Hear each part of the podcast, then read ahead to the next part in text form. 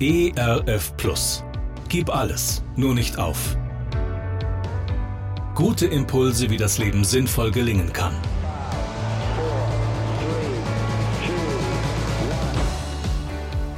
Hallo und herzlich willkommen zu Gib alles, nur nicht auf.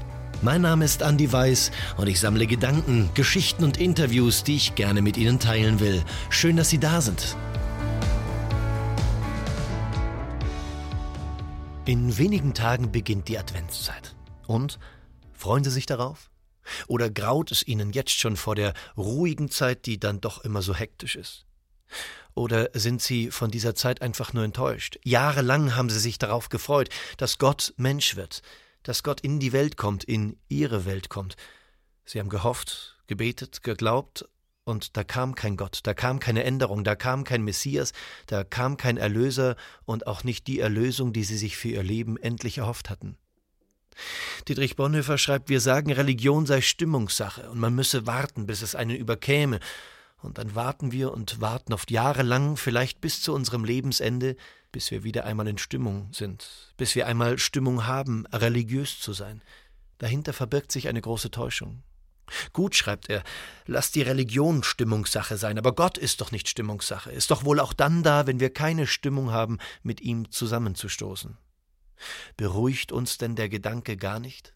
Wer sich auf seine Stimmung verlassen will, der verarmt. In der Religion gibt es wie in der Kunst und Wissenschaft neben den Zeiten der Hochspannung Zeiten der nüchternen Arbeit und der Übung.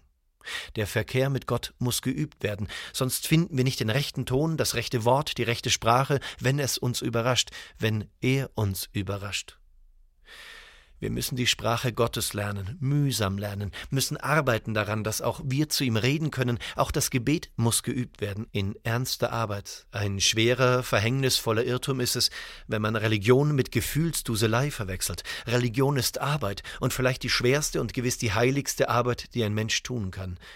Es ist jämmerlich, sich zufrieden zu geben mit den Worten Ich bin nicht religiös veranlagt, wenn es doch einen Gott gibt, der uns haben will.